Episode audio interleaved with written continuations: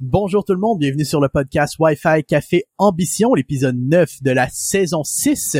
Aujourd'hui, Josiane va nous parler de Stranger Things et puis on va parler de qu'est-ce qui s'est passé dans la demi-année, mais aussi de qu'est-ce qui se passe dans le monde, un moment où la tension mondiale n'a jamais été aussi haute. C'est parti!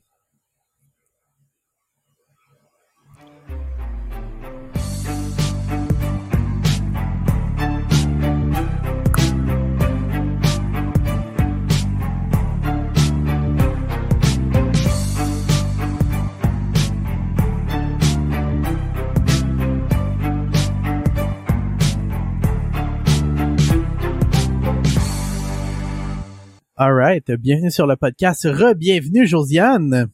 Bienvenue Simon. Écoute, ça faisait un bout qu'on n'avait pas fait d'épisode de podcast. Euh, manque de temps. On est sur 50 millions de projets avec l'agence. Mhm. Euh, ça, ça bouge, ça bouge. Puis aussi c'est l'été, hein. C'est l'été. Fait qu'on s'est dit on va prendre ça un petit peu plus relax. Effectivement, effectivement, on a pris ça relax, mais c'est parce qu'on travaille sur tellement de projets. Euh, puis c'est drôle parce qu'à chaque podcast, j'ai l'impression qu'on se répète tout le temps, mais on se tient occupé. Puis il y a beaucoup de monde qui viennent nous voir puis qui disent ah je comprends pas comment vous en faites autant, je comprends pas comment exemple ah vous avez démarré tel projet, vous avez parti telle entreprise, vous avez fait telle chose ou telle chose. Euh, ben c'est ça l'affaire, c'est qu'à à chaque entre chaque podcast, il y a des grosses actions qui se passent. Effectivement, on dort peu, on en fait beaucoup, on multitask, on délègue, on délègue. C'est- Ça, c'est une chose aussi que, le qui est underrated. La Ben ouais. délégation de projet.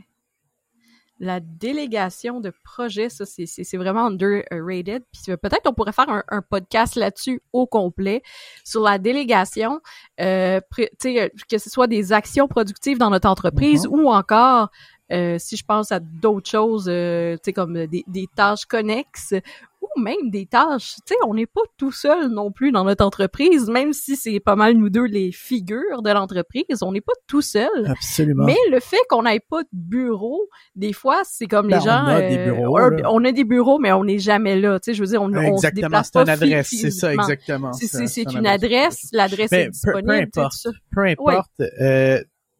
En gros, c'est comme ça qu'on en fait beaucoup, puis c'est comme ça qu'à chaque podcast, j'ai l'impression qu'on se répète tout le temps. décentralisation où est-ce qu'on délègue à des gens partout dans le monde et puis on prend des actions tout le temps et puis tu manques 100% des coups que tu tires pas donc on tire sans arrêt.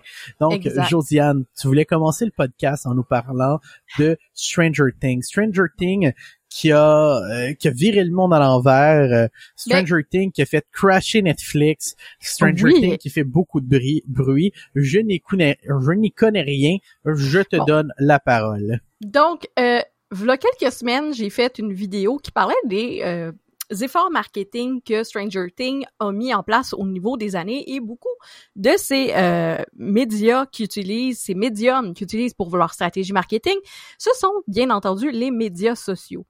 Euh, lors de la saison 2, pour faire une recap euh, c'est là que j'ai vu vraiment l'impact des médias sociaux avec l'apparition aussi des stories Instagram en 2017. Ils ont utilisé pour les pour la première fois les stories et ça m'a donné une idée de génie. Puis pour les marques qui l'ont mis en application par la suite c'était vraiment génial. C'est de faire une histoire dont vous êtes le héros à partir de story. Donc si vous dites ah ben euh, je choisis mettons euh, que tel personnage va faire telle action ben tu t'allais deux stories plus loin.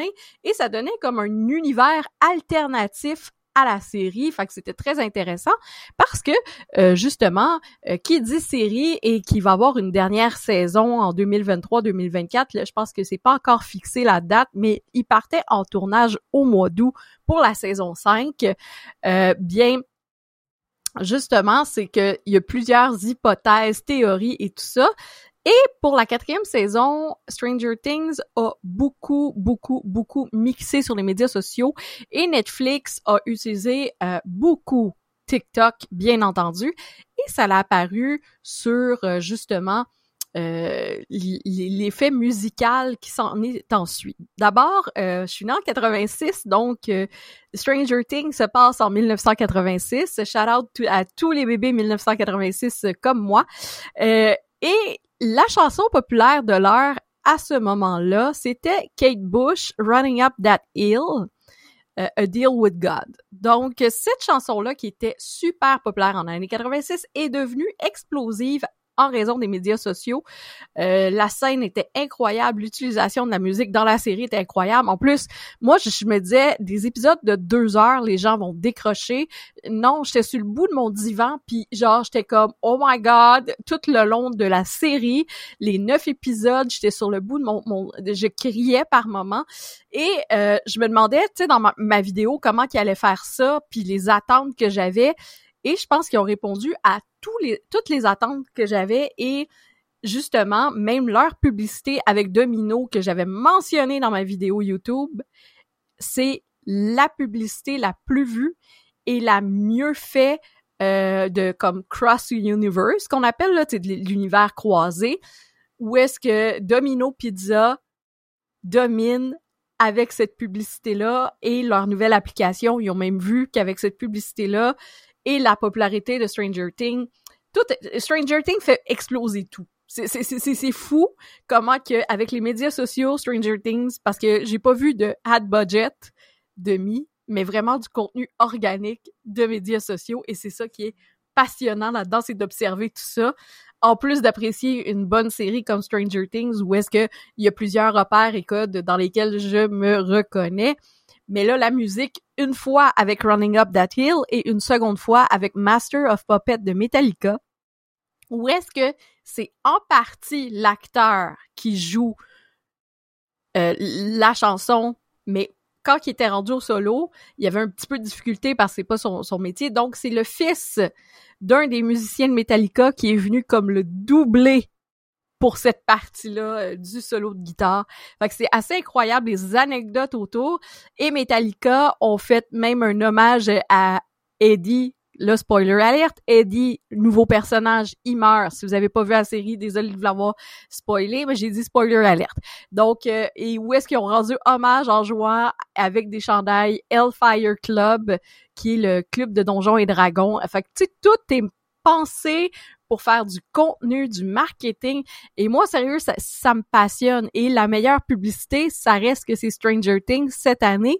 Et une année précédente aussi, c'était Stranger Things qui dominait encore une fois au niveau du marketing numérique et des publicités en ligne. Donc vraiment, et ils prennent aussi et reprennent du contenu d'utilisateurs avec TikTok. Donc on a accès à des bijoux, on a des réactions des, des acteurs face justement euh, au public, qu'est-ce que le public fait un petit peu de la série, euh, puis aussi des conspirations ou des théories de la série et tout ça.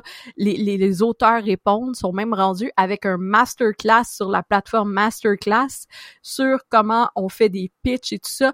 Et euh, j'ai eu accès donc, euh, j'ai écouté ça cette semaine et j'ai eu accès euh, via un, gestionnaire de médias sociaux qui avait des keys à donner pour euh, justement cette masterclass-là.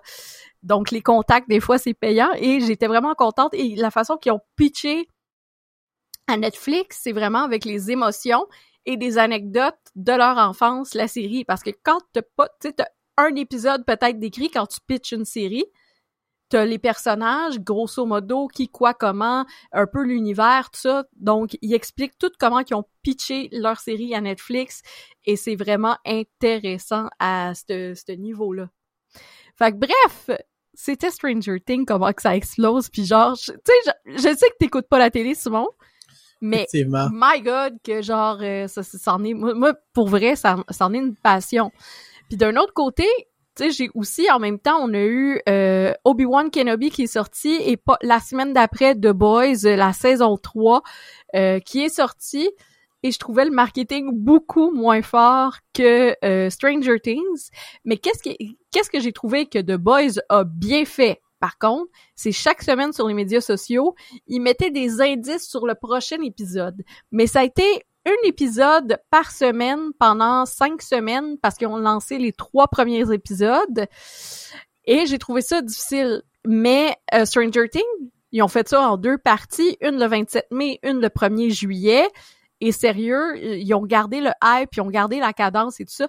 Fait que si j'avais des recommandations à faire pour Amazon, regardez qu'est-ce que Stranger Things fait. Et Stranger Things, c'est la seule série de Netflix qui a vraiment du bon marketing autour. L'équipe qui s'occupe de Stranger Things est efficace. Est efficace pour les médias sociaux, les partenariats, les collaborations. C'est la franchise de Netflix aussi qui est la plus populaire et qui a vu aussi un regain d'abonnés légers euh, parce qu'on sait qu'ils ont perdu au premier trimestre beaucoup d'abonnés. Mais c'est euh, vraiment Stranger Things qui en a fait regagner euh, plusieurs. Génial, génial. Ben merci de nous avoir illuminé, Josiane, euh, sur Stranger Things. Et puis qu'est-ce qui se passe autour? Puis il y a un mot que tu dis qui est tellement important. Puis justement, je travaille sur de la mm-hmm. documentation là-dessus pour une formation qu'on va bientôt donner. C'est la collaboration qui est encore underrated. D'un côté, je trouve que les créateurs de contenu vont pas nécessairement s'adresser de la bonne manière aux marques, et puis de l'autre côté, les marques vont sous-estimer cet aspect-là en pensant qu'ils sont bien pensants et puis qu'ils sont meilleurs. Ça, c'est quelque chose qu'on voit énormément. Et puis, les marques et les créateurs de contenu ont besoin de conseils pour ce genre de collaboration-là. Euh, c'est qu'est-ce qu'on fait justement on a daily basis et on le voit. Quelque chose que je voulais parler. Euh, Puis en ce moment, on ne peut pas l'éviter. Je pense que la meilleure manière d'ouvrir cette section-là, ce serait de dire la tension mondiale n'a jamais été aussi élevée depuis extrêmement longtemps. Tension ben mondiale, ce que je veux dire, c'est le climat social qu'on a l'impression que tout est à veille d'exploser mettre en contexte, on ressort d'un dix ans après, un petit peu plus que dix ans après la crise de 2008, de prospérité extrême, où est-ce que l'économie allait tellement bien, tout allait trop bien, à un tel point que nous, en affaires, c'est un problème parce qu'on capitalise sur les hauts et les bas, pour faire de longue histoire. Euh, mais c'est tout ça pour dire que ça, sais, ce qui monte doit redescendre, ce qui redescend monte. Euh, tout dans la vie et en affaires est complètement cyclique. Donc, euh, on n'a pas le choix, après avoir vu les plus hauts hauts de l'humanité, qu'on tombe dans un creux un peu plus profond. Maintenant, c'est avoir les mécanismes en tant, de en tant que société qu'on a mis en place, s'ils vont permettre de on va dire, permettre de garder une stabilité mondiale et puis pas de revoir de, de guerre comme on l'a vu dans la première, la deuxième euh, ou même plus. En ce moment, on va dire que comme on aurait pu s'en attendre, il y a certains mécanismes qui fonctionnent et d'autres pas trop. Justement, euh, pour, euh, pour mettre de côté les sujets plus lourds en commençant, la guerre en Ukraine on a suivi ça de très très proche. Pour nous qui est de l'Ouest, on va appeler un chat un chat, c'est une guerre. Pour ceux dans l'Est, ils veulent qu'on appelle ça une opération militaire spéciale. Josiane, t'as été, t'as été témoin justement dans le contenu qu'on a vu, qu'on a suivi, qu'on a regardé de choses horribles. Mais... Oui, c'est, c'est vraiment, tu sais, mm-hmm. tu sais, je comprends, mais d'un bord et de l'autre, il y a de la propagande. Euh, puis d'un bord et de l'autre, il euh, y, a beaucoup de choses. Puis il y a beaucoup de choses que, en tant que Nord-Américain, on n'est pas au courant. Mais plus qu'on fouille dans les médias sociaux, puis qu'on regarde autant au niveau de la Russie, autant au niveau euh, justement de de, de, l'Ukraine, il y a des, des, des, des dits et des non-dits. Mais beaucoup de non-dits. Beaucoup de non-dits. Euh, J'ai aimé que on, on, on vienne à, à, avouer qu'on veut envahir l'Ukraine. Donc, le ben oui, justement, dernièrement, euh, je pense que ça a été annoncé avant-hier, la Russie, à travers Sergei Lavrov, qui était en Turquie, a avoué dire qu'il voulait annexer les territoires qui ont été, on va dire, conquis. Ils veulent les annexer, ils veulent les connecter à la Russie. Ils vont faire des référendums. Néanmoins, je dis ça, je dis rien. Ils ont un historique de référendums qui semble un peu well, ok. Biaisé. Encore là, je dis ça, je dis rien. Euh, je trouve que, tu sais, c'est tellement dur de se prononcer parce que comme tu dis, il y a tellement de dits, puis il y a tellement de non-dits que si on écoute l'histoire de tout le monde, on peut donner raison à peu près à chaque côté. Évidemment, j'ai un biais pour l'Ukraine. Euh... Comme, comme beaucoup de Nord-Américains, mais tu sais, qu'est-ce qu'on sait pas aussi, c'est qu'est-ce qui est difficile de comprendre, et là, faut remettre en perspective dans le temps, puis d'un point de vue historique, pendant longtemps, euh, l'Ukraine était alliée, voire dans le même territoire que la Russie. On parlait de l'Union soviétique, qui font partie de la même grande famille. Jusqu'en 91, effectivement. E, exactement. Ça fait quand même juste 30 euh, ans. 30, ans. Ça, fait 30 ans. Ça, fait 31 ans qu'ils sont séparés. Et un peu comme je dis euh, dans un projet d'écriture, sur totalement autre chose, mais on le voit aussi, dès qu'il y a des changements qui sont à court terme, il y en a qui veulent revenir dans le passé. Et il y en a qui aussi, il y a des, des, des mœurs qui restent. Donc, pour eux, il y en a là que tu, tu vas à, certains endroits, il y en a qui se croient encore en Union soviétique. Absolument, absolument, comme la Transnistrie. Ben exactement, où il y a des, des, des, des adultes de l'âge de nos parents que pour eux c'était mieux. Que pour eux c'était le bon vieux temps c'est le bon vieux temps. Le gouvernement s'occupait de Il y a tout cet aspect-là de, de culture, de trauma culturel. Il faudrait un, socianalyste qui pourrait en faire longuement un, un, diagnostic puis d'analyser parce qu'un socianalyste c'est un, un, sociologue mais qui fait aussi un peu de la psychanalyse de société et chaque société ont leur trauma ils ont leur truc et s'il y a tant de gens qui veulent s'unir parce qu'il y a des gens en Ukraine qui veulent s'unir avec la Russie et faire Absolument, une Union soviétique. Puis pareil avec d'autres pays. Mais il y a, il y a les jeunes que nous, comme nous, qui sont réfractaires à, ça. Et je vais faire un parallèle avec ce qu'on voit avec la loi 96, qui est une, c'est comme le bébé de la loi 101 ici au Québec. Euh, je, je, suis totalement contre, mais mes parents, eux autres, eh, eux, c'est une bonne chose pour eux, là, tu sais. Parce que autres sont encore en guerre avec les méchants Anglais, là, dans leur tête. Mais quand nous autres, on est comme les voyons, c'est niaiseux, là. C'est ça. Puis beaucoup de jeunes avec qui que je pense, c'est ils disent c'est quasiment raciste.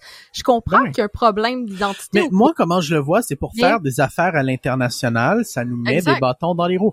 Anyway, on est peu concernés parce que la plupart de nos clients sont à l'international. On s'adresse en anglais. On market pas tant dans notre marché local à part nos hmm. produits B2C, nos produits B2C qui sont principalement français, nos produits B2B qui sont principalement en anglais parce qu'ils s'adressent à une à une audience internationale, mais ça, on a quand même déjà, bon, passé puis structuré pour passer par-dessus, mais un commerçant, exemple, qui s'adresse à des touristes et puis qui est à Montréal, ça rend les choses compliquées pour lui ou pour elle. Ben, pas, pas juste ça. Moi, j'ai vu des entreprises que leur clientèle sont aux États-Unis et en des petites entreprises, là. Et ça a déjà commencé. L'Office de la langue française vient de cogner chez eux pour vérifier la gestion des publications sur les médias sociaux. Incroyable t'es sur Internet, là. L'Internet t'appartient pas Québec, là. Tu sais, je veux dire, c'est... Ben, c'est parce que encore là, puis tu sais, on avait eu une discussion justement avec des juristes, je pense à propos de ça, puis ils disaient c'est beaucoup l'intention à qui s'adresser. Dans le sens où est-ce que si tu es capable de prouver que tes clients sont d'extérieur, que tu deals avec l'extérieur, ça ne sera pas un problème. Néanmoins, si tu t'adresses en anglais à une audience qui est principalement québécoise, ça peut le devenir. À ce que j'ai compris, je dis ça sur toute réserve. Exact. Mais tu sais ça c'est de débattre et tout ça mais en la même, temps, il faut pas devenir fou non plus avec ça parce que tu sais il y en a qui disent c'est terrible, c'est terrible, c'est terrible, mais on a regardé qu'est-ce qu'il y en est, puis il y a quand même moyen d'une manière raisonnable de je veux pas dire contourner cette loi-là, mais de pas se sentir ciblé si on fait bien les choses. Ceux qui sont surtout affectés par ça, moi je trouve à l'extrême, c'est les gens qui ont pignon sur rue, exemple à Montréal, mais qui s'adressent à une clientèle anglophone, ça rend la chose beaucoup plus difficile comme je dis, moi, où est-ce que je vois la plus grosse difficile avec ce, ce, bill-là, c'est la loi, euh, pas la loi, le, euh, les gens qui s'adressent à des touristes. Oui. Il va falloir que tu t'adresses à des touristes qui viennent de l'international en français, ça va être compliqué. Ben, tu sais, je veux dire, faudrait que, tu sais, c'est parce Puis là, après, c'est nous, à Montréal, qui va se faire dire par le reste du monde qui viennent visiter qu'on est des maudits pas fins de pas oh les accueillir comme ils devraient être accueillis puis qu'on insiste à leur parler puis à leur communiquer en français. Faut aussi comprendre que, tu sais, même si on a une identité à part du reste du Canada, qu'on reste quand même dans le Canada. Les deux langues officielles du Canada, c'est le français et l'anglais. Et là, tu sais, c'est c'est Mais justement, c'est drôle le nombre de gens à l'international à qui qu'on parle qui ne savent pas qu'au Québec, on parle français. Exactement. Il y en a beaucoup qui sont pas au courant. Ça, ça m'étonne. Parce que le Canada, pour eux, ça parle anglais, c'est une colonie anglaise. Il y, a ça aussi, le, visage international. Mais tu sais, si euh, peut-être parce ça, que par exemple, c'est drôle à dire parce que je trouve que c'est pas correct qu'on laisse pas parler anglais certains commerçants. En même temps, je trouve ça pas correct que certains touristes ne comprennent pas, euh, ne comprennent pas qu'on parle français. Mais c'est parce qu'on fait une mauvaise job de marketing. Exactement. On fait une maudite bonne job d'enforcer, par exemple, euh, les, les, les, conséquences à ceux qui, euh, qui dépassent la ligne un peu. Néanmoins, le, marketer. Puis ça, tu vois, ça, tu viens de dire de quoi de très intéressant, Josiane. Oui. Josiane, on ferait beaucoup plus pour, on va dire, la la fierté québécoise puis l'identité québécoise en faisant la promotion de l'identité québécoise d'une manière active et agressive plutôt que de mettre un paquet de lois restrictives qui nous coupent du reste du monde.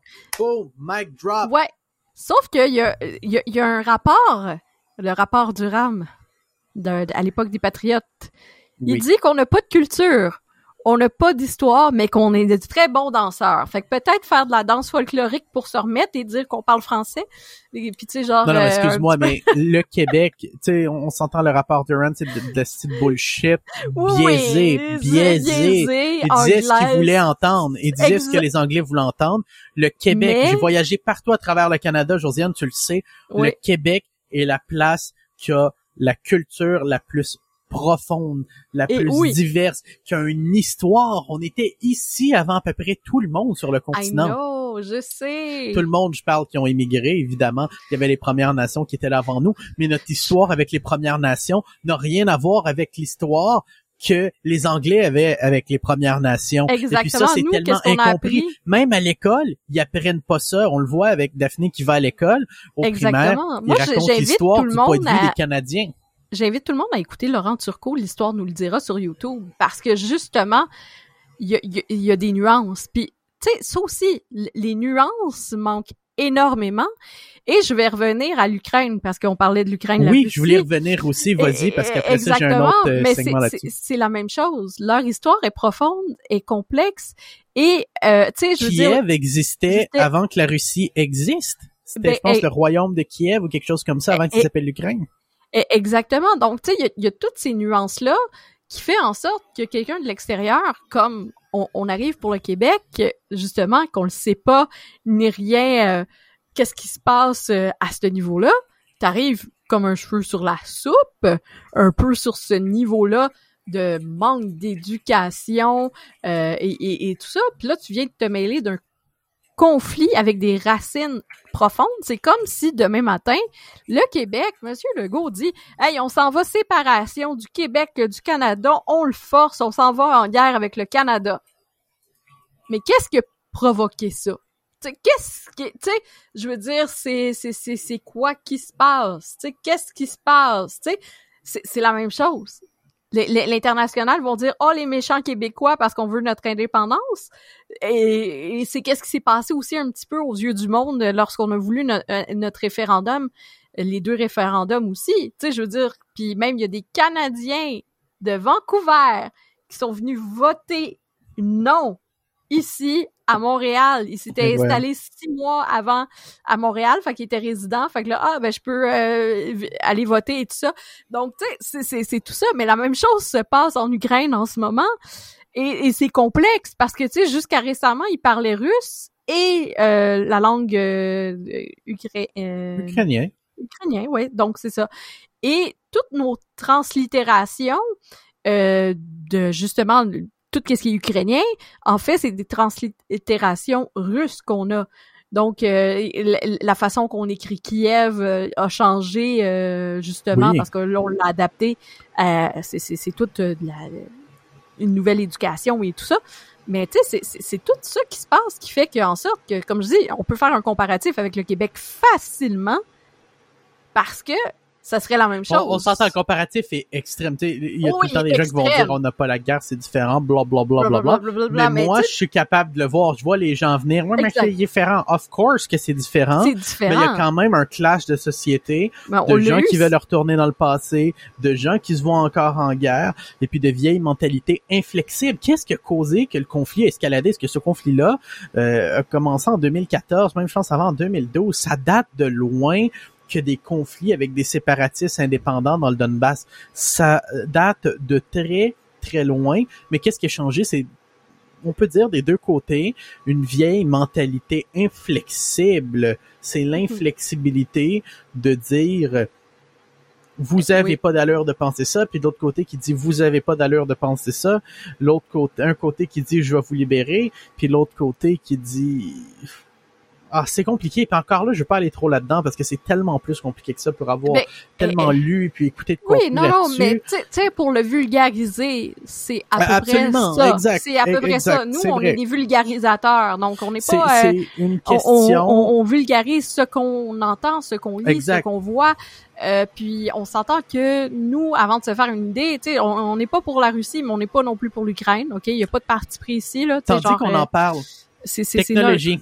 Oui, technologie, guerre de l'information. Premier segment là-dessus, technologie, l'utilisation des drones commerciales dans un conflit militaire. Incroyable. oui, exactement. J'ai vu beaucoup de footage sur YouTube ou sur d'autres plateformes euh, d'Ukrainiens qui utilisaient des drones commerciales comme des drones DJI où est-ce qu'ils modifiaient avec des éléments euh, faits avec des imprimantes 3D qui attachaient aux drones, qui attachaient des bombes, qui attachaient des grenades. Et puis ces, ces drones-là ont des caméras déjà par défaut dessus pour la plupart.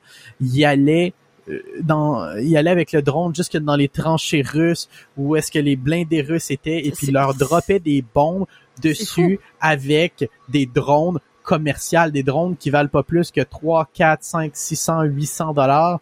C'est Exact. incroyable.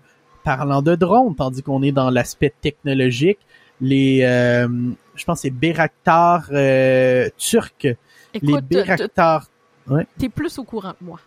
a- absolument, Je dis, absolument. ok, ok, mais t'es plus au courant que moi. il y a les euh, les Bayraktar turcs euh, qui sont assez incroyables, qui sont en gros des drones, mais des drones de niveau militaire de très haut niveau, qui sont l'équivalent que qu'est-ce que les États-Unis font pour, euh, je pense, 30 millions. Ils sont capables de les fabriquer puis de les fournir à l'Ukraine pour 1 à 1,5 million. Pour nous, comme un du mortel, ça semble extrêmement cher, mais pour un drone qui, dans sa carrière, est capable de de, de mettre hors de service une dizaine de blindés, c'est énorme. Et puis, qu'est-ce qui est génial au niveau technologie, on va dire avec les Bayraktar, je pense que c'est ça le nom, euh, Mhm. turc, c'est que, ben, premièrement, c'est des drones, donc ils vont pas risquer la vie d'un humain. C'est des drones de niveau militaire, donc ils sont beaucoup plus précis, puis beaucoup plus efficaces que les drones commerciaux qu'on parlait un peu plus tôt. Mais aussi, c'est le nombre de, on- on va dire, la technologie, comment qu'elle nous permet d'aller loin. Euh, à ce que j'ai pu comprendre, encore là, je dis sur toute réserve, mais à ce que j'ai pu comprendre, Bayraktar ont mis un module dedans parce que je crois que le Bayraktar est tellement un bon deal que la Russie a essayé d'en acheter pour eux-mêmes à travers des compagnies, euh, des compagnies écrans qui étaient dans d'autres juridictions. Et puis ils ont pris puis ils en ont pas vendu, mais ils ont dit s'il advenait qu'ils savaient qu'un drone Bayraktar et allait dans les mains des Russes, parce que, est-ce que je peux comprendre, la compagnie qui fait ça est vraiment vendue au side ukrainien, ils peuvent les désactiver à distance, et puis même à distance, à partir de l'Internet, auto-saboter le drone, le, le faire en sorte de, de briser le moteur qui fonctionne plus. Il y a un module qui permet de s'auto-détruire. On dirait un truc digne des films d'espions. Oui. Sinon, toujours justement, euh, à propos de ça, il y a une chaîne YouTube, c'est en anglais. C'est un ancien euh, soldat estonien. Il couvre qu'est-ce qui se passe à chaque semaine dans la guerre en Ukraine, puis il parle justement beaucoup de euh, technologie. C'est Arthur Rei. A-R Oui, tu m'as envoyé une vidéo R- tantôt.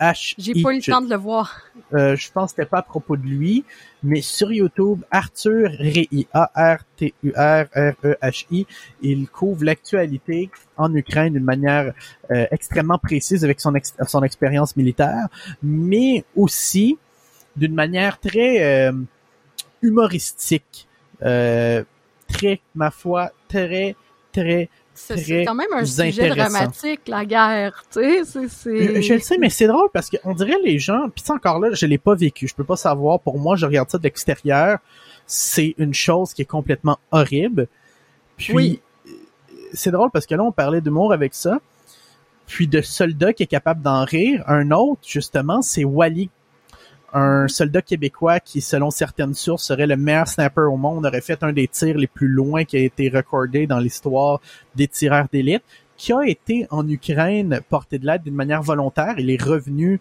au Québec et puis il a passé sur le podcast de de Jay Alain, ça se peut-tu? Jay Alain?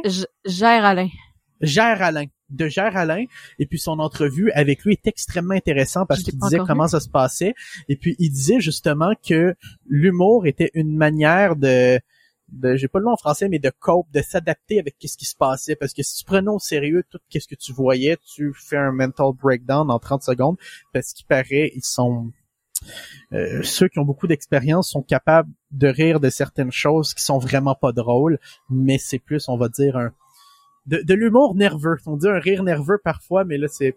Euh, anyway, il en parle sur le podcast de Gérard Alain. C'était extrêmement intéressant comme entrevue avec Wally. Oui. Autre chose finalement, euh, puis je pense qu'on va pouvoir clore le segment sur la guerre en Ukraine avec euh, ça.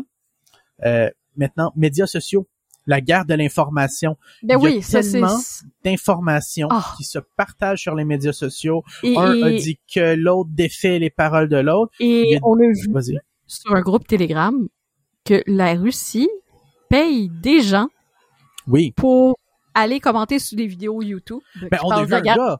On a vu un gars qui ouvertement disait qu'il recrutait des gens. Exactement. On a littéralement. qui, mais on a vu. On a vu quelqu'un qui ouvertement, littéralement sur sa chaîne YouTube, c'est un gars qui est pro-russe.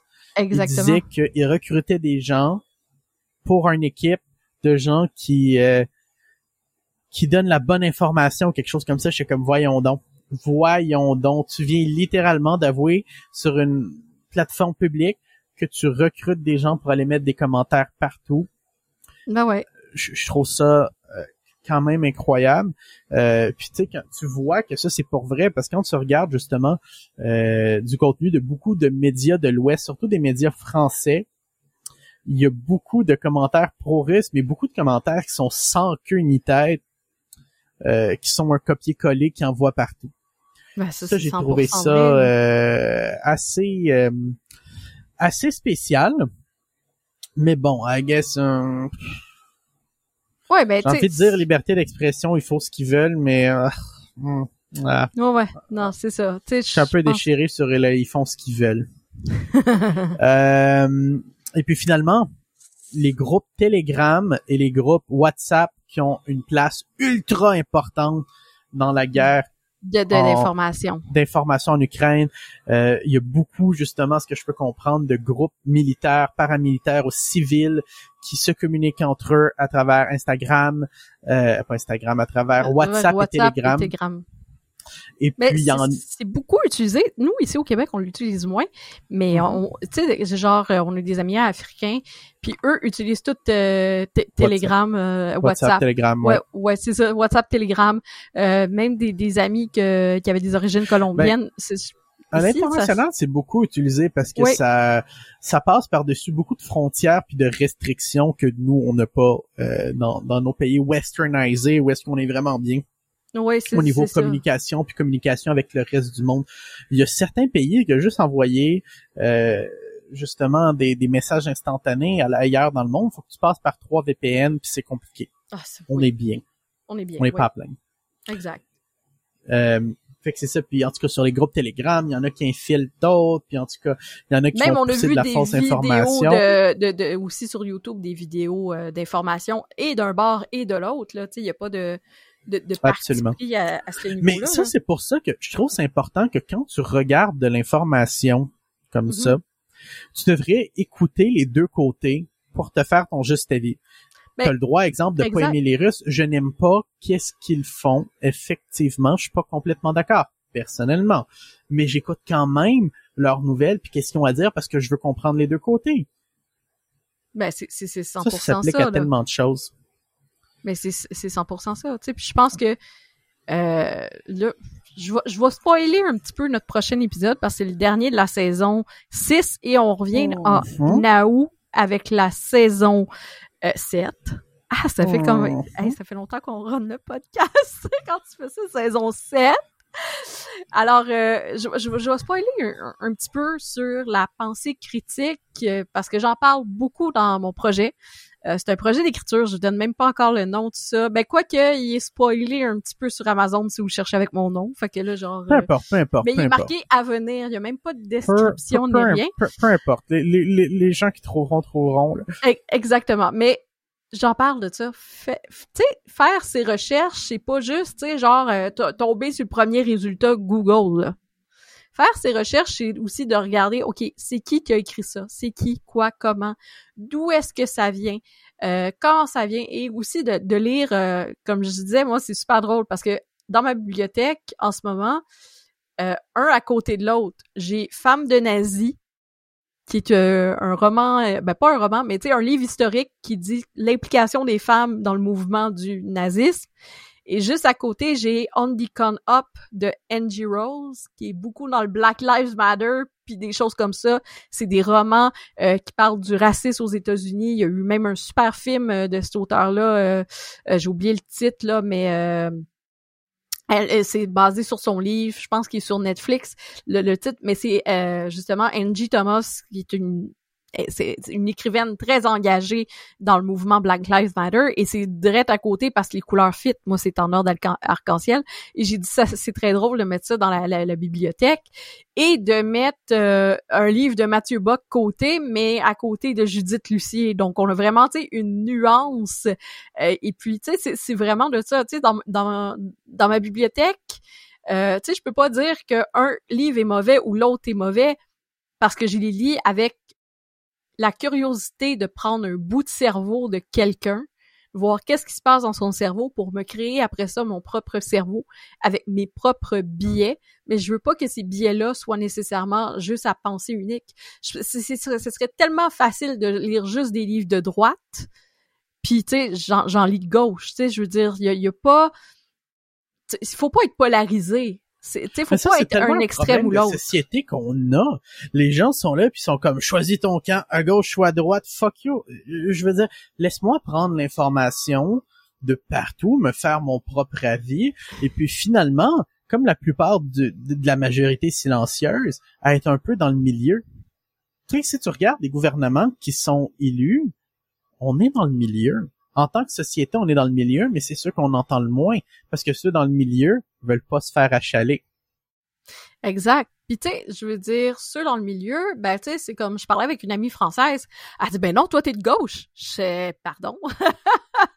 Selon plusieurs critères, euh, les autres critères, je suis de droite, ma chère. J'ai dit, moi, je suis, je, suis pour le capitalisme, je suis pour, euh, tu sais, plein de choses comme, comme mais pour la décentralisation, puis moins de d'implication de l'État dans nos entreprises, Et moins de taxes, plus de liberté fiscale. Tu sais, on, est extrêmement dit, euh, mais financièrement à droite, par exemple, on est elle en France, la droite sont anti-gays pro-avortement? Qu'est-ce qu'on voit ils vont dire ça partout. Ils vont dire ça partout. C'est pas exactement ça. On il y a beaucoup de choses qui sont défaites. C'est ça, on, en parlait il y a 30 secondes. Le discours polarisant. Où est-ce que ils veulent que tu choisisses ton camp. Il n'y a plus de juste milieu. Tu peux pas dire, je suis, exemple, fiscalement à droite. Néanmoins, je suis socialement de centre-gauche. Tu peux pas dire ça parce que le monde va faire comme non, il faut que tu choisisses mais mais c'est ça. Puis tu sais la preuve, ce matin, je, discutais avec quelqu'un de très de droite, là. Mais tu sais, vraiment, là, lui, il, y a des, des propos un peu extrémistes par bout. Je l'apprécie vraiment beaucoup, cette personne-là, parce que, tu sais, j'ai collaboré avec lui dans le passé pour des, des projets, puis tout ça, tu sais, je l'apprécie vraiment euh, euh, beaucoup tu sais, puis c'est une personne qui est le fun à discuter parce qu'il parle, il parle, il parle, il parle. Puis j'aime ça, moi, les gens qui parlent parce qu'ils expriment leur idée. Puis quand tu les empêches pas... je me sens concerné. Ben, pas, pas que tu parles avec moi, je sais que, je sais que tu parlais pas avec ben, moi, mais genre, il parle, puis j'apprécie ça. Ben, c'est ça. Non, mais les gens qui parlent beaucoup, regarde, on a eu François Lambert sur le podcast, j'ai écouté tout le long. Pourquoi? Parce que euh, j'aime ça écouter les, les personnes. Tu sais, si tu tu sais, puis toi tu parles beaucoup Simon, puis c'est ça c'est ça qui me stimule même si j'ai pas l'air de t'écouter, à un moment donné tu te rends compte que je t'écoutais parce que à la même manière que Daphné, j'ai pas de l'air intéressée, mais on t'écoute, on est capable de faire ça. Sauf quand je, suis en train de corriger un livre puis tu me parles, puis je ah, ah ouais ouais ah, ah, ah, ah. ça ça, ça c'est une autre affaire, mais c'est ça, il y a des affaires que j'étais comme est-ce que fou, je suis pas d'accord avec toi, mais je l'écoutais puis je le respecte il y a son opinion, puis il y a d'autres affaires que, ouais, ça, ça fait du sens, tu sais. Puis lui, c'est un, un droit extrême, là. Mais c'est pas de parce que t'es pas d'accord avec quelqu'un que tu devrais partir avec une brique un fanal après. Un fanal après. Exactement, je, respecte les, les extrêmes créent la balance dans la société. Tu sais, d'une certaine manière. Tu sais, t'as des gens qui sont d'extrême gauche qui font avancer beaucoup de débats sociaux, en même temps t'as des gens d'extrême droite qui font avancer beaucoup de, débats sur euh, la liberté puis l'individualité. Tu sais, ça crée un ballon les deux, puis ça fait que des gens qui sont en lignée sentent un peu à droite, sentent un peu à gauche, ou est-ce qu'on est des deux manières, ou est-ce que la plupart de la population se retrouve? Qui ont des choses, parce que si tout le monde est de 100, 100, 100, comme on dit, ben les gens, ils vont, il y a pas grand chose qui vont bouger, puis je pense que les politiciens vont être pas mal à l'aise, puis tu sais, je pense que d'avoir des politiciens qui sont trop à l'aise, c'est pas qu'est-ce qu'on veut. Donc, il y a des gens qui fassent du bruit à gauche, des gens qui fassent du bruit à droite. Je pense que c'est un mal nécessaire dans notre société démocratique. Mais e, exactement. C'est drôle parce que je suis le premier à chialer ces extrêmes, mais quand tu creuses, c'est un ben, mal nécessaire. En même temps, j'aime ça, tu sais, comme je disais tantôt, là, tu sais, des livres de d'un puis l'autre.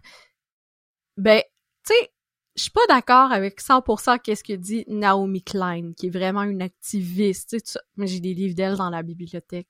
Tu sais, je suis capable de voir où est-ce que, tu sais, puis moi, c'est, c'est, c'est le, il y a deux livres, tu sais, qu'est-ce qui se passe à Puerto Rico d'elle, puis euh, No Logo que j'ai prêté à quelqu'un il y a plusieurs années, puis j'ai jamais revu. Fait que celui-là, faut que je le, le, le rachète. Mais No Logo, c'est lui qui me l'a fait découvrir. Et tu sais, on parle d'une fille qui travaille en marketing, tu sais. On, on s'entend. Je travaille en marketing, je mange du marketing, mais il y a tellement de bullshit qui se passe que j'ai pas le choix d'y donner qu'elle a raison par rapport à la surconsommation, par rapport à tout ça. Tu sais, je, le vois. Mais il y a des, des, des, gens comme moi qui changent la donne, puis qui, tu sais, encouragent les gens à acheter local, justement. Tu sais, euh, moi, des fois, là, je m'achète des vêtements euh, plus local puis plus cher parce que, justement, ça dure plus longtemps. Je les ai deux, trois ans. Ça fait combien de temps? Puis, tu sais, même du stock de chez Ardennes, c'est, entre parenthèses, local, c'est, ça vient de la Chine. OK? Je vais vous le dire, Ardennes, le, le, le processus... China, mais l'entreprise est à Montréal. Fait que, tu sais, c'est comme tout ce, ce, ce débat-là. C'est un, compromis. Mais la qualité, je veux dire, ça, ça fait peut-être euh, depuis le début de la pandémie, puis je l'ai porté en Moses. C'est rare que mes vêtements de chez Ardennes euh, s'abîment. Les basics, là, parce que les basics, là, les chandails comme ça, c'est vraiment le fun, c'est vraiment pratique et tout ça.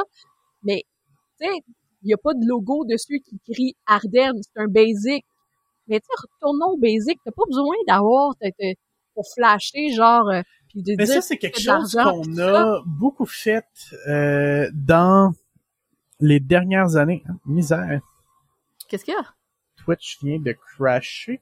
Oui, parce que pour ceux qui nous écoutent, on, le faisait en direct samedi sur Twitch. Ouais, Qui vient de je vais Le rouvrir. Pas de problème. Je vais le rouvrir. Il y a pas de problème. Fait que non, mais c'est ça, tu sais, nos logos, c'est un peu dénoncer euh, ça et tout ça. c'est revenu. Et et un gars qui est un petit peu plus euh, à, à, droite, euh, mais qui est aussi qui, qui, est neutre comme nous et que j'adore, mais qui se fait souvent traiter de vieux fasciste de droite, c'est Frédéric Becbédère. C'est vrai. Et, et, pourtant, ce gars-là, il, il est tellement, genre, je, je le trouve réveillé et de bon sens. Mais c'est parce Et- que euh, tu peux plus parler, puis Exact. euh, tu sais, tu sais, en ce moment publiquement, le, tu sais, ceux qu'on dirait qui ont, qui ont le dernier mot sur la place publique, c'est les polarisateurs, c'est les gens Oui. qui qui veulent que tu cèdes d'un côté ou de l'autre, mais les meilleures discussions sont celles qui sont juste dans le milieu. Les meilleures discussions, c'est quand il n'y a pas de fil puis il n'y a rien qui fâche, quand on peut dire les vraies choses, quand on peut appeler un chat un chat. C'est quelque chose de tellement important pour moi. C'est quelque chose que je trouve est sous-estimé dans notre société d'aujourd'hui. C'est les bonnes discussions Oui. que ce soit sur la finance, que ce soit sur la technologie, que ce soit sur le marketing, que ce soit sur la politique, que ce soit sur le climat social, ça manque dans notre société. Par chance, on a des bons amis avec qui on va souvent discuter autour d'un bon verre de vin, d'un souper, de, Oh de choses God, comme oui. ça. C'est tellement le fun. Mais ce qui est plate, c'est que la plupart des gens sont, ils ont un avis, c'est la seule manière, puis ils sont boqués, puis quand Ah tu oui. dis pas comme eux, ça va hurler, puis ça va grimper au rideau, puis ça, c'est tellement 100%. dommage. 100%. Euh, sinon, vraiment- changement de sujet. Oui. Rogers. Rogers qui a crashé la semaine Oh, passée. Non, non, non, c'est là deux semaines. V'là deux semaines, plus Pour d'interact. l'anniversaire de Daphné. Je venais Ah. pour aller acheter des dernières choses. Et par chance qu'on avait un- une poignée de change à la maison qui traînait quelque part parce qu'on n'aurait pas été Je capable. brasais Yahoo Finance et puis Rogers ont fait un communiqué de presse pour dire ils ont fait tout ce qu'ils pouvaient et c'était impossible pour eux de réparer la peine la peine la panne plus vite qu'ils l'ont fait. Je ne sais pas à quel point c'est vrai. Euh, euh, euh, en tout cas, oui. tu, tu le sais, là, le discours genre PR, là, genre comme on est hot, on a fait tout ce qu'on pouvait, personne n'aurait pu mieux réagir que nous parce qu'on est Rogers Mais puis qu'on est le danger, c'est que là, on a vu le danger d'avoir toutes ces affaires à une, une de la place. centralisation. Tu sais, avec le crypto, On, là, peut, on peut-tu y aller avec le blockchain pour faire nos transactions à cette heure? Oui. imagine. Pourquoi on n'utilise Imagine. pas? Les finances sont pas prêts à ça. Sont pas prêts à Non, utiliser je- la blockchain. Je vais Ici t'expliquer. au Canada. OK? Oui. Tu sais, le problème avec ce qui est arrivé avec Rogers, si tu regardes le big picture of things, c'est que c'est un maillon dans la chaîne qui ne fonctionne plus, qu'il n'y a plus rien qui fonctionne. Pense aux centaines de millions de dollars qui n'ont pas été dépensés cette journée-là. Pense à l'argent qui n'a pas été collecté par des entreprises.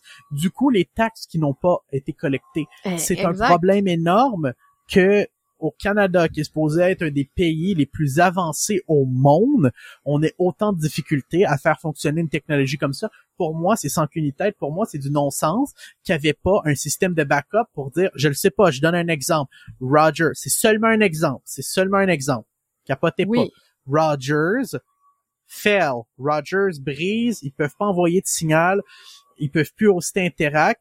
Donc, on a un backup où est-ce que le réseau de TELUS embarque ou le réseau de Bell. On a des infrastructures différentes de celles de Rogers qui sont prêtes à accueillir ça.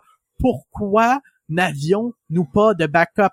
Pourquoi n'avions-nous pas prévu le pire scénario? Nous, en affaires, tu le sais, Josiane, ce qui nous a sauvé le cul every single time, c'est lorsqu'on fait des, euh, lorsqu'on fait des, euh, Des- des prédictions. Non, pas des prédictions. Lorsqu'on fait des, euh, hey, j'ai un blanc. Pas des prédictions. je sais pas, je sais pas. Lorsqu'on fait pas de la prévention. Hey, j'ai un blanc. De Mon Dieu. on va Non. tout aller avec tous les mots qui Lorsqu'on fait de la planification, Planification. lorsqu'on fait de la planification, on planifie toujours pour le pire scénario and beyond. On planifie toujours pour qu'est-ce qui va arriver si la pire chose arrive, puis que par-dessus ça, c'est encore plus pire, puis que le ciel nous tombe sur la tête. Trop souvent, on est mentor BDC avec la Banque du développement du Canada, on envoie des vertes et des pommures. Les gens, en général, planifient avec un scénario optimiste. Ils planifient comme quoi leur Oui. business va bien aller, puis qu'ils vont faire de l'argent. À la Il place, les compétiteurs. Il oublie, Il oublie de faire des recherches. Il il oublie, oublie le marché, il oublie le marché qui est Écoute- difficile, il oublie les problèmes avec les fournisseurs, il oublie tout. Nous, quand on planifie, on planifie un- pour un monde réaliste, mais aussi on planifie, on va dire, un plan B pour le pire des scénarios. aussi. Tu sais, le, le- Ouais, on mais est on très Ouais. optimiste. On fait, on, puis on fait comme un average On- on en moyenne, fait puis généralement, c'est ça, on se fait trois scénarios. Exact. Puis on en regarde, c'est qui Mon favori, c'est le quoi? pire du pire du pire du pire. Où est-ce qu'on en met? Là, on en met, puis on rajoute genre pire scénario par-dessus pire scénario par-dessus pire scénario, puis comment qu'on peut se démerder. Puis quand t'as un plan pour ça, t'es à toute épreuve. Quand t'as un Mhm. plan pour ça, puis que finalement ça va quand même bien, puis que t'es dans le scénario average ou average good, god damn que ça file confortable. Ça file pas comme le strict minimum, ça file fucking confortable. Puis ça, Exact. les gens ne planifient pas comme ça parce que justement, ils pensent que parce qu'ils vont Mais- faire quelque chose, ça va bien marcher. Là, de là, avec Rogers, ils pensaient que parce qu'il y avait un réseau gros, fiable, d'une grande compagnie et qu'il y avait des centaines de, de gens qui géraient ce réseau-là, que ça allait bien marcher. Non, il y a rien dans la vie qui n'est infaillible. Pourquoi il n'y avait pas 100%. Euh, justement le, le système Interact n'avait pas une solution, un plan de backup, ça aurait été extrêmement important. Euh, excuse-moi là, je peux-tu genre être fucking vulgaire parce que je suis piste? Je suis piste, je suis pliste. Ceux qui ont fucking cité ça, c'est des hosties de fucking idiots. C'est Ben, des attardés mentaux. Ils méritent pas leur job. les Oh, gens qui ont pris la décision. Je fais un tantrum, esti. Les gens qui ont pris la décision de faire en Ah. sorte qu'il n'y avait pas de plan B, c'est des hosties d'attardés mentaux.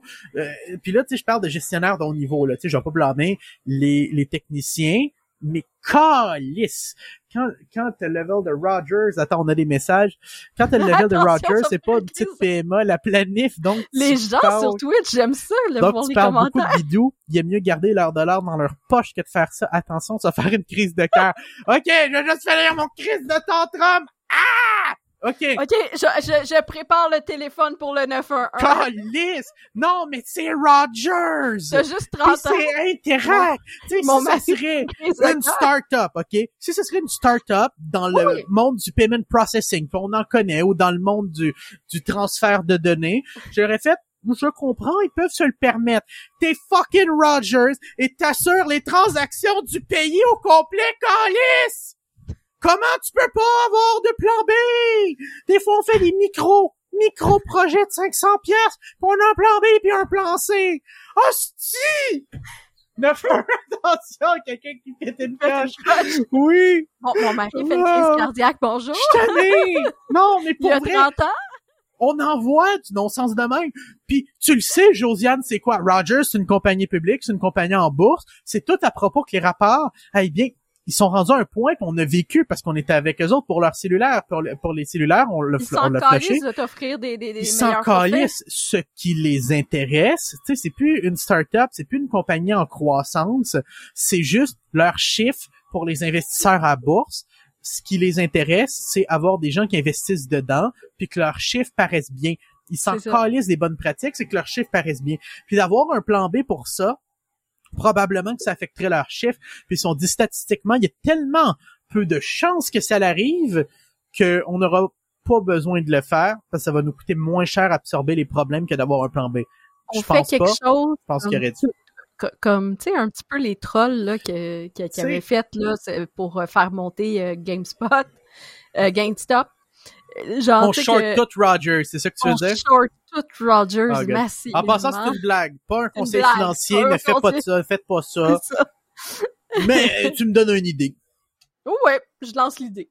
Tu sais, si quelqu'un entend drôle. ça. Anyway, On, Non, ouais, faites on, ça, fuck l'économie canadienne c'est stupide malgré que le stock de Rogers, j'ai pas regardé, mais ça a pas dû les aider ou ça va pas Non. les aider à leur prochain euh, rapport Ouais. trimestriel. Parlant Exactement. de rapport tri- trimestriel, ça c'est plate parce qu'ils recommençaient à avoir le vent des voiles, on dirait une business très cyclique. Snapchat. Oui, ben c'est ça. Ben justement, euh, je, je regardais ça sur marketing, euh, sur Marketing Dive this, mo- euh, This morning? euh, this morning, yes, oui, ce matin. Je cherchais en français parce que, euh, puis tu sais justement, il disait social apps struggle as soar economy affect advertiser demand. On est en fucking 25%. récession. Et là, on parle, tu sais, de, euh, tu sais, comme, peu importe, là, tu sais, comme euh, les pépins aussi, tu sais, Musk qui veut acheter Twitter, mais il veut pas l'acheter, qui veut, etc., etc. Tu sais, ce genre, Je pense c'est mort, là. ça. Je suis pas sûr, mais je pense que c'est mort. Mais ça s'en va à justice. Puis, Ouais. tu sais, regarde, euh, ici, genre, j'ai euh, Snap Inc., ok, j'ai trouvé le, le euh, directement de Snap Inc., qui est Mhm. Snapchat. Euh, leur deuxième quarter, donc second quarter, donc euh, le, le, deuxième ben, trimestre. Faire, faire, une longue histoire courte, Josiane, je l'ai lu. Dans leur prédiction, ils allaient faire 2,25 milliards de dollars, puis finalement, Exact. ils ont juste fait 1,11 milliard de dollars. Ils ont fait moins que la moitié que qu'est-ce qu'ils prédictaient qu'ils allaient faire. Mais ils ont quand même eu une croissance de 13 D'audience. Ben, ils ont une croissance d'audience. Non, de revenus. Oui, ils ont une croissance de revenus, mais ils sont quand même en dessous de leur prédiction de beaucoup. de beaucoup, Et oui. puis, euh, le nombre d'utilisateurs de Snapchat a quand même monté de 18% pendant cette période-là pour atteindre 347 millions. Sur Snapchat, en gros, ça nous prouve une chose. Il y a beaucoup de monde, beaucoup, beaucoup, beaucoup de monde, mais peu de preneurs de décision pour le portefeuille. Les annonceurs sont pas intéressés à aller là, mais il y a beaucoup de monde. Donc, c'est une plateforme qui, encore là, on en parle souvent, qui a beaucoup de potentiel, mais qu'on dirait ne trouve pas sa place. Mais étant donné que c'est rendu un titan parmi les médias sociaux, il va Oui. pas partir facilement, il se réinvente constamment, props to them, mais combien de temps ça va pouvoir durer? Exact. Ça, c'est, c'est certain, certain, En certain. même temps, je dis ça, mais d'un autre côté, Mais ils ont toujours vois, réussi dans leur creux à pivoter puis à pivoter extrêmement bien. Fait que j'ai hâte de voir le prochain trimestre de Snapchat, ça va ressembler à quoi? Mais cela que qui qui tu sais justement euh, commence Mhm. à prendre a- encore une fois qui domine le marché, c'est TikTok. Puis sérieux, je le vois de plus en plus avec Ah oui. les vidéos que je fais qui augmentent sans cesse. Euh, Ah oui. La semaine passée, en plus, euh, ça, je, je- parenthèse, la semaine passée, on a fait euh, justement une tendance marketing et euh, où est-ce que tu sais on utilisait euh, Hey Jude, Là, je- avec le euh, na na na na na na na na na na On a, créé une tendance TikTok avec d'autres marketeurs, d'autres gestionnaires de, de médias De- sociaux, sociaux. d'autres, euh, on va dire des créateurs de contenu aussi, là, qu'on pourrait appeler des influenceurs. On a Oui. créé une tendance un peu pour l'expérimentation sociale, social, euh, de la voir- chose suite à quelque chose qu'on avait parlé dans une formation qu'on a donnée. Et Puis, puis, ça a la bien tendance, marché. ça a bien marché. Presque un On- demi-million, je pense. On, euh, ouais, on est rendu à un demi-million, attends, je Wow. pense, ce matin. Ce matin, on attend. euh, euh, moi, tu sais, je vais en parler plus quand on va obtenir les millions, mais ça va vite. C'est attendez. En quoi, deux semaines? Même Oui, parce que là, ça, c'est ceux qui ont utilisé le hashtag. On est rendu à un demi-million en moins d'une semaine. Seulement ceux qui ont utilisé l'hashtag. Fait que ça veut dire ceux qui n'ont ça, pas utilisé que c'est l'hashtag, on doit être au moins à 700 000.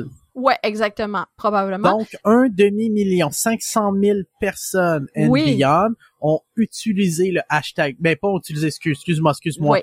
Ont vu le contenu qui avait le hashtag. Mais je parler de l'entreprise euh, de Bubble Tea, Frank and Tea, qui est gérée, gérée par la streamer Twitch euh, euh, euh, Sirène Framboise, que c'est une bonne amie à nous, et tout ça. Et euh, tu vois, elle, elle a augmenté de pas loin de 1000 abonnés avec la tendance.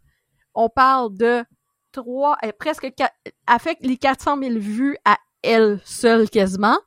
Et on parle de 16 000 likes, 99 commentaires, 351 en enregistrement et 44 partages.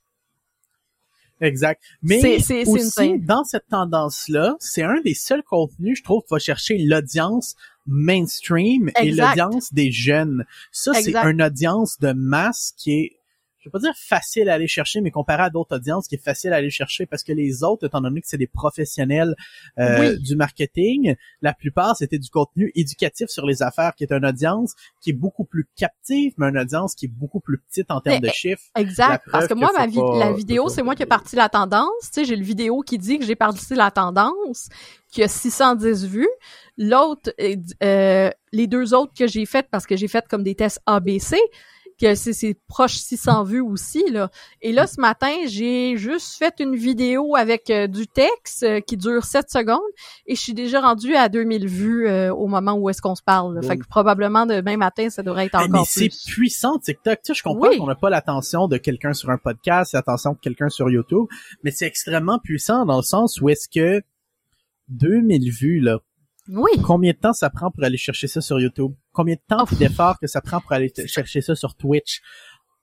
C'est beaucoup d'efforts, beaucoup d'argent, beaucoup de temps, beaucoup de temps de création de contenu, beaucoup de visionnement pour se rendre là. En ce moment, les gens ont pas idée à quel point TikTok, c'est littéralement un hack sur les médias sociaux. C'est genre un infinite follower cheat code quasiment comparé aux autres plateformes.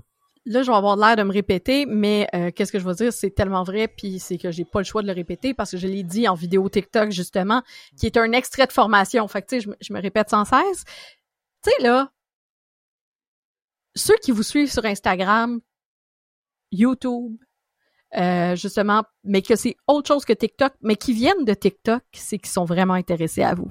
Fait que concentrez-vous sur, sur bâtir un mass following, ça dérange pas, mais les ventes vont venir de Instagram et je le vois avec les clients. OK? Tous les clients qui utilisent TikTok, qui ont pas de vente sur TikTok. Mais qui utilisent ils ont des ventes TikTok. Ouais, qui utilisent seulement TikTok, qui ont pas de vente.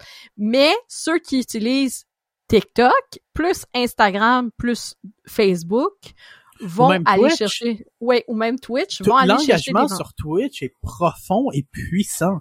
Exact. C'est euh, j'ai jamais vu une plateforme qui était autant monétisée et monétisable à travers directement l'audience avec une micro audience comme Twitch le fait. Je pense encore euh, Twitch est une plateforme pour les marques, les entrepreneurs, puis même les créateurs de contenu, qui est, malgré sa croissance extrême, encore underrated. Ben, tu sais, moi, je, je, le vois là parce que présentement, ça fait peut-être un gros mois et demi, deux mois que tu streams à peu près à tous les soirs. Presque, oui. Tu sais, un... souvent, souvent. Euh, oui, exactement. Puis ça l'a augmenté euh, tes vues. Tu sais, quand on dit aux clients d'être constant puis tout ça, là, tu sais, genre, je, je, le vois, là, tu sais. Absolument, absolument. Puis on le voit, puis on le voit que ça fait un, une énorme, énorme, énorme différence. Euh, d'être constant, mais bon, tu sais, ça, c'est, c'est qu'est-ce qu'on qu'est-ce qu'on répète puis qu'on raconte tout le temps. Ben euh, Et puis finalement, finalement, je pense qu'on vient pas mal de, de faire le tour de qu'est-ce qu'on voulait discuter pour aujourd'hui.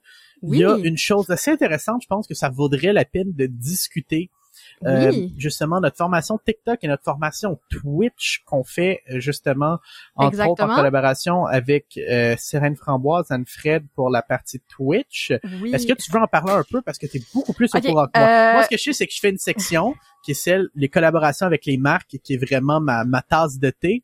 Je t'écoute. OK, parfait. Donc, bref, c'est parti parce que v'là deux, v'là une semaine, on a fait un bootcamp marketing de une semaine, deux heures par jour, une semaine intense. une semaine vraiment intense. À la fin de la semaine, j'avais presque plus de voix, puis j'étais vraiment brûlée. Sais, dans le sens où est-ce que ça, euh, euh, qu'est-ce que vous savez pas, tu sais, quand on, on, parle beaucoup, puis tu sais, on dépense nos calories comme ça. C'est la bouche qui dépense nos calories. Euh, et puis, tu sais, d'être assis, d'être devant un écran, d'être tout ça. Donc, j'ai fait une semaine intense. L'année passée, on avait fait le bootcamp, une formule différente cette année. Je dis non, je vais concentrer ça dans une semaine. Puis let's go, on y va deux heures par jour de 10 heures à midi parce que je sais que de 10 heures à midi, je parle longtemps. Regardez, on, on se ramasse tout le temps avec des podcasts au-dessus d'une heure. On parle beaucoup, Simon et moi. On a plein d'exemples, plein de choses intéressantes à euh, partager, à éduquer les gens sur. Et, et, des fois, ça déborde sur d'autres sujets et tout ça. Fait que, tu sais, je me suis mis deux heures par jour. Ça fait que c'est dix heures dans une semaine où est-ce que euh, j'enseigne sur le marketing numérique, mais après ça, il y a tout aussi le montage vidéo autour de ça, euh, reprendre, tu sais, mettre les replays aux bonnes places. Euh, puis en plus, je filmais avec mon autre caméra pour faire des extraits sur YouTube et tout ça. Donc, c'était vraiment intense. Et là, quand que j'ai fait la tendance marketing, justement, et euh, les gens qui ont vu aussi ton Twitch augmenter euh, quand même assez drastiquement, on a eu comme deux demandes de formation. Ouais, je suis comme déçue d'avoir manqué la formation TikTok. Et même, il y a quelqu'un qui a fait la tendance Age en disant, ouais, j'aurais dû prendre la, la, euh, la formation de Néomédia. Donc, tu sais, ça, ça en dit long. Puis quand les gens viennent t'écrire en privé comme quoi que c'est hot, qu'est-ce que tu fais, puis que t'en donnerais-tu une autre formation, on a dit OK, on va se trouver euh, là j'ai dit pas pour le mois de juillet, puis je voulais faire euh, un autre plage horaire qui est le soir parce que là c'était dans le jour. Fait qu'on s'est dit on va changer un peu plage horaire. Donc ça va être en théorie parce que c'est rien encore d'officiel, mais suivez-moi sur Instagram, ça va être plus officiel, puis tu sais je vais plus dire ça là parce que faut que je vérifie une date, mais en théorie, ce serait le 2 août et le 9 à où. Le 2 est coulé dans le béton que c'est le 2. C'est celle du 9 que euh, c'est pas certainement le 9. Euh, Donc, laquelle est Twitch, laquelle est TikTok? Parce que je sais, est-ce que tu voulais vendre absolument les deux ensemble? Non, non, non, non, les gens... ou Le- séparément? Explique le modèle un peu que, que tu avais en tête. Parce qu'il y avait des gens qui étaient juste intéressés par Twitch, Fait des gens qui étaient juste intéressés par TikTok. faut, faut tout que je structure justement le landing page à propos de ça. Donc, euh, Mhm. c'est- c'est les, chacune des formations vont être 30 dollars. Donc, si vous prenez juste une formation, c'est 30 dollars. Par contre, si vous prenez les deux ensemble, eh bien, ça va être 50 dollars pour les deux. Nice. Donc, euh, quand même un rabais de 10 dollars. Et euh, vous allez pouvoir euh, justement euh, prendre les, les, les deux formations. C'est celle de qui ne Twitch. pourrait pas être là va avoir accès au replay, right? Eh, Exactement. Donc, si Cool. on fête son anniversaire, eh bien, on peut avoir accès au replay. Euh, si vous avez des questions au préalable, me les envoyer parce que je vais les mettre dans le contenu. Sais, si vous pouvez pas être là, moi, je demande tout le temps ça pour, justement, faciliter la, la, la tâche. Donc, euh, il y, a- il y a ça. Ben ouais. Euh, ensuite de ça, euh, c'est ça, c'est celle du 9 août qui est sur Twitch, que ça se peut que ce soit la semaine suivante. Faut que je vérifie de- avec pour, pour la euh, partie Twitch, je suis tellement excité par Ben oui. le présentation que je suis en train de faire là. Pour Ben, vrai, là, pour, le- pour ça le va être développement avec les marques et tout ça. Et puis, tu sais, on va aller, euh, tu sais, je voulais pas qu'on l'enseigne nous-mêmes, mais on voulait vraiment quelqu'un qui est Twitch partner et que euh, elle a déjà euh, une formation de mise en place de Twitch qu'elle donne justement à l'école, euh, à une école sur la- les médias sociaux. Exactement, parce que ça, c'est une chose à dire. Je suis souvent sur Twitch, mais je suis beaucoup sur Twitch par plaisir et puis pour recorder des bons moments que j'ai justement euh, en, en jeu, parce que je suis Mhm. pas un exemple sur Twitch. Pour vrai, je suis pas un exemple de bonne pratique. Puis euh, ça, c'est drôle parce qu'on est tellement souvent cordonniers mal chaussés où est-ce que quand toute notre journée on a travaillé sur les dossiers de clients, on a enseigné les bonnes pratiques, on leur a dit qu'est-ce qu'il fallait faire puis pas faire. On dirait que quand on, je veux dire, quand on arrive en maison et on travaille Ben- beaucoup de la maison justement, quand on arrive justement sur nos propres médias sociaux, en tout cas moi je suis comme ça. Toi je sais que tu l'es un peu moins. Il y a un peu de laisser Ben- aller en disant ah puis fuck off quand Je je tanné. Je vais dire quelque chose, ok? Sérieusement, des fois, je suis un petit peu paresseuse, mais des fois aussi, je m'auto-censure pour pas trop mettre de contenu. Mhm. Puis justement en août aussi, le 15 août, notez le 15 août, il y a un livre de moi qui sort. Et puis là-dedans, Un je vous explique, je vous un explique pourquoi masterpiece, je l'ai vu, j'étais absente aussi en même temps des médias sociaux de février à juin. Euh, et puis c'est parce que des fois aussi, c'est de la pression travailler sur les médias sociaux. Puis les gens voient pas ça nécessairement parce qu'il y a des gens Mhm. avec qui on travaille qui filtrent énormément, mais on les voit quand On même est passer. chanceux. Pour vrai, on est Et chanceux ouais, d'avoir ces gens-là C'est qui... ça, tu sais, Sarah là, a fait un job vraiment incroyable là, à, Sarah est genre comme vraiment, tu sais, genre, elle enlève tous les mauvais commentaires. Euh, des fois, tu sais, elle me dit, ah, lui, tu veux-tu y répondre? Parce qu'il y en a des fois des trolls à qui tu peux répondre, puis il y en a d'autres que tu peux pas répondre parce que eux sont boqués, puis tu sais, justement, euh, sont, sont, sont comme la Russie sur leurs vieilles histoires de concurrence. là.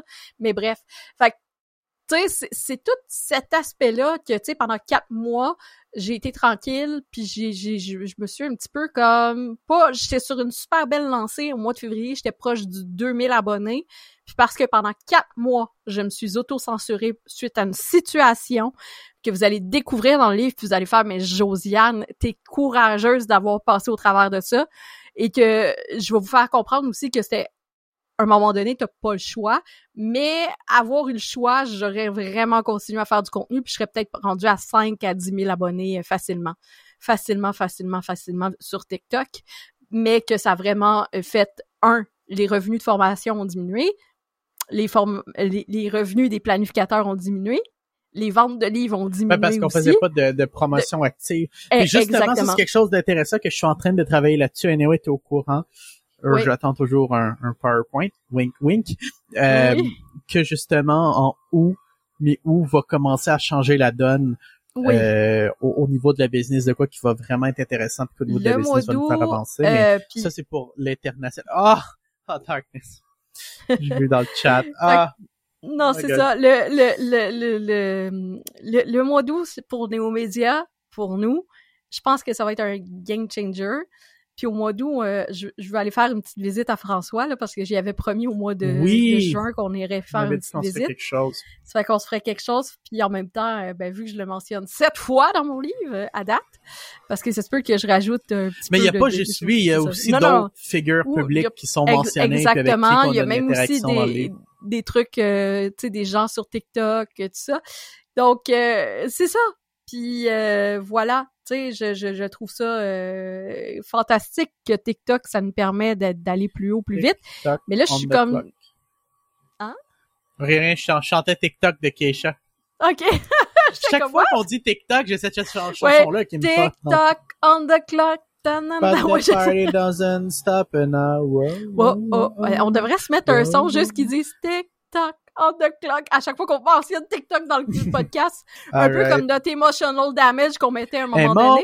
Emotional damage, je l'ai encore. But if you close Close your your eyes, damage, emotional, damage, emotional, damage, emotional, damage. Yeah. emotional, damage, emotional. OK. Ok, on Ok. va arrêter ça. Euh, c'est là que la foule elle, devrait être en délire. C'est là have to que les gens. You have to have something that's monumental. When you walk out on stage, it has to be monumental. Jiggle, jiggle. Can you remember any of the rap that you did? My money don't jiggle, jiggle, jiggle. It It falls. falls. I like to see you wiggle, wiggle. For, sure. me wanna dribble, dribble. You know, riding in my Fiat. You really have to see it. Six feet Feet two two in and a a compact. compact. No slack. And luckily the seats go back. I got a knack to relax in my mind. Sipping some red, red, Red wine. wine. Ah, c'est le fun. C'était Ouais, le fun. donc euh, non non, c'est c'est c'est vraiment le fun puis tout ça.